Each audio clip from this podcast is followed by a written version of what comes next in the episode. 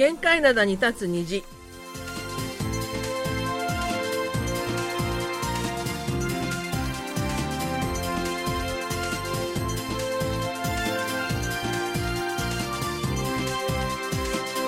皆さん、あにょはせよ。11月16日水曜日の限界などに立つ虹、隙間ことゆうちゃんもです。えソウルは急にまた寒くなってきました。今朝の最低気温6度、昼間の最高気温も13度止まりです。え昨夜は雨も降ったので街路樹のイチョウの葉がすっかり落ちていました。丸くめの母さんことキミヨンスンです。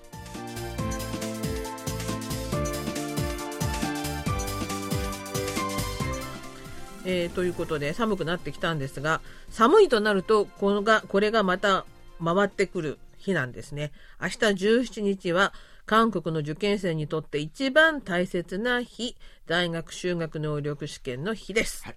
あのみんなね普段の実力が十分に発揮できるといいなと思います。さて試験といえばちょっと興味深い資格試験が先日ソウル市主催で行われましたのでご紹介したと思います。えーなんていう試験かというと伴侶人能力試験別にこれ結婚するための試験じゃなくてですねペットを飼う資格があるのかを試験する試験で韓国ではペットのことを伴侶動物というので伴うという意味ですね。そうですその伴侶動物を飼う人伴侶人の試験ということですねペットを飼う人の資格試験ですよね。そう別にね。そんな資格必要なんですか？だからこれ別に資格試験に合格したからって合格しないと買えないとかそういうわけじゃないんですけどもね、だけど、じゃあ合格したらなんかいいことあるんですか？あのいろいろプレゼントあるそうです。あ、プレゼント？うん。へえ。それで、えー、とソウル市の広報資料によりますとこの試験すでに2019年から実施されていまして今年で4回目。で犬の部と猫の部に分かれてまして、あ犬も猫も飼ってる人いますからね。はい、で犬の部門の実技試験は今年から新しく始まりました。で今年はですねあの6000人まで志願可能。犬の部門で3500人猫の部門で2500人の合計6000人まで志願可能だったんですが結果を見たところですね実際に筆記試験を受けた人は犬の部門が1360人猫が1076人。まあ合わせて2500人ぐらいが受けたらしいんですけどね。うんでいや、これって多いのか少ないのかよくわかりませんが、うんまあ、それなりにいるんですね。いるんです、いるんです。それでね受験する人が。はい。で、どんな人が受けるのかというのをちょっと見てみますと、ペットの犬を飼って11年目。11年だったら結構ベベテランじゃないですか。が、このチェー・ミリさんという方なんですが、知人の推薦でこの試験を受けたんだそうです。で、筆記試験は一般常識くらいだろうと軽い気持ちで受験したものの、結構難しかったということで、で筆記試験は10月23日に行われまして犬の部門は11時猫の部分は13時要するにオンラインで実施されたということなんですね、はい。ですから皆さんあの自宅でねあのコンピューターあれば受けられたらしいんですが60分で50項目だから結構難しいですよね。60分で50問。うんまあ、ほぼお1問1分って感じですよね。そうそうそうそう、はいそれで同点の人は早く提出したほど順位が上がるんだそうです。あ、早い者勝ちだ。そうそうそう。これって順位決めるんですか？順位決まるんですあ。要するに二等点者がいる場合はね。そうそうそうそう。それで、あの、トップ200番までが、なんかプレゼントがあったみたいなんですけどね。ちなみに受験料は無料です。で、試験内容なんですが、4つの部門に分かれていまして、筆記試験。まず一番最初が、えー健康管理の獣医臨床。あらま2番目が栄養学。あ。あら。3番目が社会科行動学。4番目が政策制度で、何これ、あの、やたらとなんか専門的じゃないですか。でしょ？うんそうでしょ？具体的には、えっ、と、動物の登録の仕方とか、散歩のような常識から、ペットの行動理解、健康管理、動物保護法、ソウル市の動物保護政策なんかに関して問題が出たそうです。これってペットが好きな人うん。しか受験しませんね。そりゃそうでしょ。うんそういう人は受験するんだ。そうそうそう。うん。自分はちゃんと資格があるのかどうか。自分で試す意味で。そうそう。はい。しほら、なんていうの、何年も飼ってても知らないことってあるじゃないですか。うんうんで、これを機会に結構勉強しましたっていう人多くて、それで、今年から始まった犬用のオフラインの実技試験の方はですね、事前に応募の意思を明らかにしていた参加者の中から、筆記試験の結果の良かった上位50組が参加したそうです。んで、11月13日に、えー送電門文化体育会館で行われましたが、会場には6つのコースがあって、すべて通過すると合格なんだっじゃあて。実技試験っていうのは、うん。自分が飼っているワンちゃんとか猫ちゃんを連れてくるんですかね、猫ちゃんはいない、犬だけね。あ、猫ちゃん言うことあまり聞かないもんな。うん、猫、ね猫なんか散歩させないから、はい要するに犬の散歩のあれをややったみたいなんですけど、うんう例えば、向こうから歩いてくる人に対する対応とかね、カフェの前を通り過ぎる、横断歩道の前で立ち止まる、なんか車かなんかのついた刺激を無視するなど、吠えないでおとなしく飼い主の言うことを聞くワンちゃんが合格なんだそうです。ドッグトレーナーさんは試験の内容に関して、ペットの犬が試験を受けるというよりは、飼い主たちのペットエチケットを主に審査します。飼い主が特定の状況に対して正しく対処しているのかを見ていますと説明しています。うん犬の方じゃないと。まあ、たまにね、ほら、吠えたりするワンちゃんがいるのよ。うん。で、こっちちょっとびっくりしたりするんだけど、うんそういった時に飼い主がいかに対応そうして、そうそうそうね、そうそう抑えるかって感じなそうんですす、でかね。そうです。それで参加者たちも、試験のコースは普段のお散歩の時に出会うようなコースで、これまでどれだけペットと共感し合っていたか、評価されたような時間でしたと語っていたそうです。それにしてもね、世の中いろいろな資格試験ありますが、はい。こういう資格試験があったとは初めて知りました。はい。で、あの、10件のうち3件はペットを飼っている時代なんだそうです。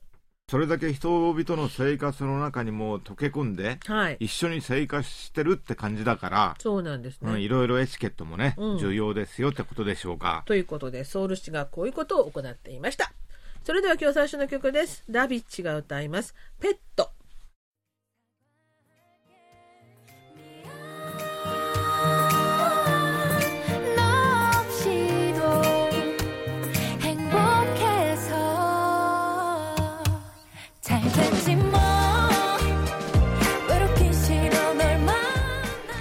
はい、ダビッチでペットでした。それでは今日最初のお便りです。はい。茨城光一さんからいただきました。えまずは、イーテウォンの事故で亡くなられた方、ご家族、ご友人に心からお見舞い申し上げます。お怪我をなさった方々に心からお見舞い申し上げます。自分の息子、娘の年代の前途有望な多くの若い生命が一瞬で途絶えてしまうのは胸が締め付けられ、とても切ないです。韓国でも監視カメラの映像を確認して捜査を進めるという話がありましたが、以前から韓国ドラマを見ていてずっと感じていたことですが、話の中に監視カメラに関することがよく出てきます。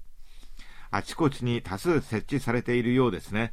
おそらくこちらよりも多数設置されていて、カメラ網が充実しているのではないかと思います。インターネットなどもこちらより早くから進んでいるのではないかと、え自分は地方に住んでいるので、えーそうなのだと思いますが、日常生活の中で監視カメラのことを意識したことはありません。えー皆さんは普段カメラの存在を意識したことがありますか？話変わって、え僕の大好きなカラが、えこの度15周年記念のアルバムリリースと再始動とのニュースを聞き、とても嬉しく思っています。活躍を期待しています。はい、ありがとうございました。そうですね。カラーのファンの方いっぱいいらっしゃると思うんですけどね。えー15周年記念ね。うん、楽しみな。ね、全員で、あの、復活してくれるようなのでね、頑張っていただきたいと思いますね。で、あの、監視カメラなんですが、もう本当に防犯用として広く利用されてまして、みんなあの監視カメラ、監視カメラでって言ってるけど、なんか監視してるわけじゃなくて、うん防犯カメラですよ。そうです、そうです。で、なんか事件とか事故が起きた時に、警察が一番最初に探すのがこの監視カメラの映像なんですが、あのーほら、街頭とかさ、はいお店とか、はい。あのー結構あるんですよね。あるんですがなんか事件が起きたりすると、テレビドラマ、刑事のドラマとか見てると、要するに、この防犯カメラを使って、容疑者を特定したりねそうそうそう。はいよくしてますね。で、あのー2019年のこれ資料なんですが、ソウル市で一番監視カメラの多い区、どこだと思います？これ。ソウル市で何区かということですか、はい。やっぱり、区によってすごく差があるの。カンナムあたりじゃないですか。OK あそですそうこってなんか交通量も結構多いし、そう人通りも多いし。そう、なんかね、あの、お酒飲むとこもいっぱいあるし、夜も賑やかだし、そうそうそうということで、カンナム区が一番多くて、一番少ないのがトボン区。トボン区はね、うんあのー山があったりするから、うんそんなに防犯カメラ必要ないのかもしれない。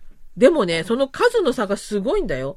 カンナム区ってね、2019年7月現在で4869台、4800台あるそうなんですね。で、一方のトボン区612台。あのー僕たまにカンナム行くんですけどもね、はい。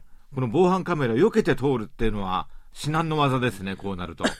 それで、どこかで見られてるって感じですか？それで監視カメラを設置してる理由としてね、私絶対防犯用だなと思ったら他にですね、うん。不法駐車の取り締まり用、あるよね、これ絶対。それからゴミの無断投棄取り締まり用、施設管理用なんだって。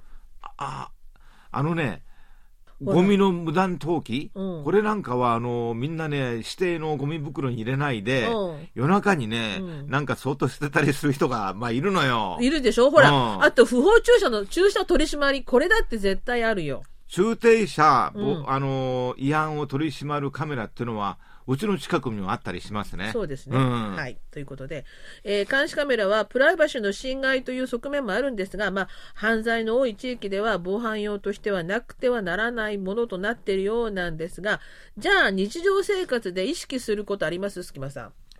えーあ、監視カメラがあるから避けて通ろうとかありのます、駐停車違反の取り締まりのカメラは どっかにないかなと今気をつけてますけどもね。あ、やっぱりね。はーい。私はですね、友人がデパートで品、なんかお財布かなんかをなくした際に、けあの届け出たら、警備室に行ってくださいって言われて、警備室で一緒にこの防犯カメラ見たらしいんですけども、あの、デパートの中、どこにでもあって、ずーっとその人がこう歩いてきた場所がこう、わかるんだって。そう、だから、その人の動線全部把握できるわけですよ。そういろんなところにカメラがあそうで、るかこんなに見張ら見張られていたのかってね、お財布は見つかったらしいんですけどねら。。よかったじゃない。でも、ゾッとしたって言ってました。僕思ったのは、あの、まあ、冗談ですけども、犯罪者もね、うん非常にやりにくい世の中になったのではないかと。だからすぐ捕まるじゃないですか、うん刑事ドラマとか見てるとね、うんあの、車で逃走するでしょ、うんそうすると道路にある監視カメラで、そうそうそう全部ナンバーで追跡して、どこどこ方面に行きましたよとかドラマ。は必ずそうなってるんだよね。ええということで、韓国は本当に監視カメラが多い世の中です。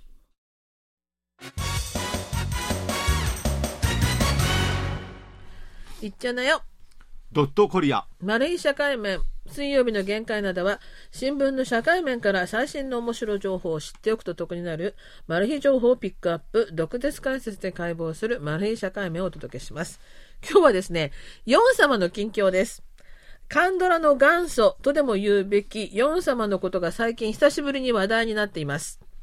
ヨン様ことペイヨンジュンさんのホームページが中断されており、ホームページの上段では、Buy this domain このドメインを購入してくださいとの表示も出ています。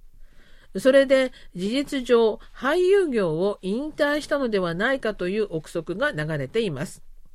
このホームページは韓国と日本のファンに近況を伝える唯一の窓口でもありました。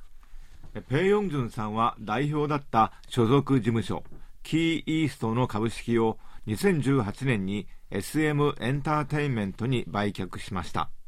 俳優として最後に出演したのは2011年に KBS で放映されたドリームハイへの特別出演が最後です。すでに俳優活動を中断して11年になります。またこの年にはペイヨンジュンの韓国の美をたどる旅という教養番組に出演し同じタイトルの本が日本と韓国で出版されました。今回のホームページの廃止について関係者は？俳優活動が10年以上も中断し現在は事実上管理するほどのホームページもない。ペイヨンジュンが別に話をしていないだけで2018年に SM に保有株を売却した時に韓国の芸能界からは美しい退場をしたということで俳優として引退と変わらなかったと話しています。現在は家族と共にハワイで暮らしているとのことです。妻のパク・スジンさんとは2015年7月27日に結婚し、子供は2人で男の子と女の子がいます。韓国の芸能人は資産を不動産に投資してビルを購入して不動産で財産を増やす人が多いのですがペイ・ヨンジュンさんは自宅以外の不動産は持たず投資家として莫大な財産を築いたようです。まず2018年に SM エンターテインメントにキーイーストの株を売却しましたがその際に SM 側は代金500億ウォンのうち150億ウォンは現金で350億ウォンは新株91万9238株で支払ったということです SM の株は当時4万ウォン台でしたまた2015年からはテクノロジーや生命工学のスタートアップ企業に投資しています。特にアニメやゲームのキャラクター人形を作るフィギュア制作会社に投資した話は有名です。投資した当時株の12.25%を手に入れました。この会社が去年コスダックに上場し企業価値は2000億ウォン台となり彼の収益も200億ウォンに上っていると言われています。本業データ所得に関しても相当な金額になります。2011年に税務署を相手取って起こした総合所得税などの不可処分取り消し訴訟をした際に裁判所に提出した資料によれば2003年の総合所得税申告の総収入が20億8000万ウォンでした。その翌年には3倍以上増えた91億ウォンを申告し、2005年には238億ウォン、2006年には96億ウォン、2007年には91億ウォンをそれぞれ税務署に所得として申告しています。つまり5年間の所得が530億ウォンに達したということです。主な収入源は写真などのグッズの販売収入とロイヤルティ広告ドラマ映画の出演料でした。このような背景からヨン様の保有資産は1000億ウォンになるのではという憶測が流れています。また現在暮らしていると言われるハワイは新婚生活を送った地でもあると言われています。ワイキキビーチにはヨン様が運営するカフェもあったということです。現地の不動産業者によれば新築中のワイキキ中心街の最高級アパートを分譲申請したという話もあるようです。ヨン様の近況を見たい知りたいファンとしては資産の額などは関係ないのかもしれません。ハワイでご家族と元気に幸せに過ごしていると分かればそれで満足ですでもせめて近況の写真の1枚でも見たいところですが難しそうです。それでは今日の2曲目です。ヨン様の最後の出演作ドリームハイから、えーテギョン、スジ、キム・スヒョンなどが歌っています。ドリームハイ。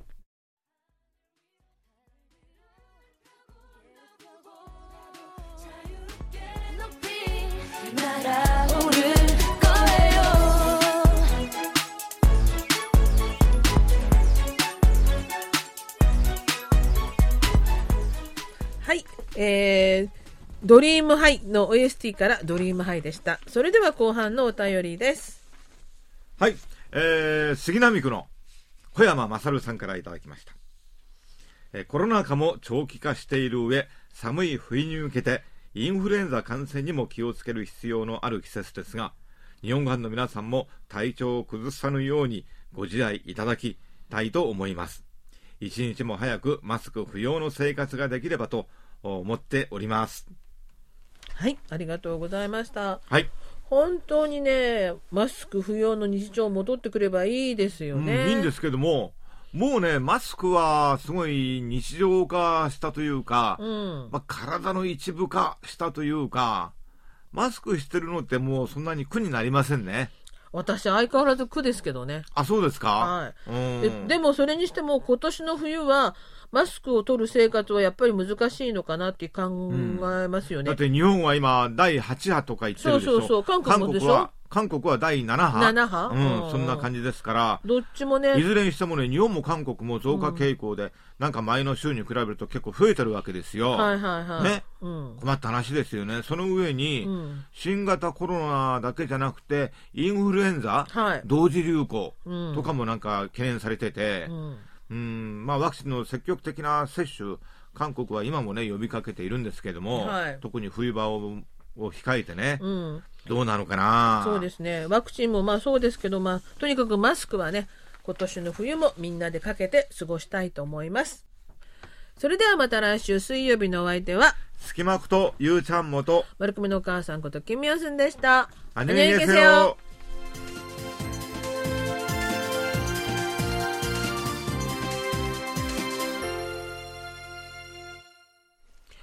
お聞きの放送は韓国ソウルからお送りしているラジオ国際放送 KBS ワールドラジオです。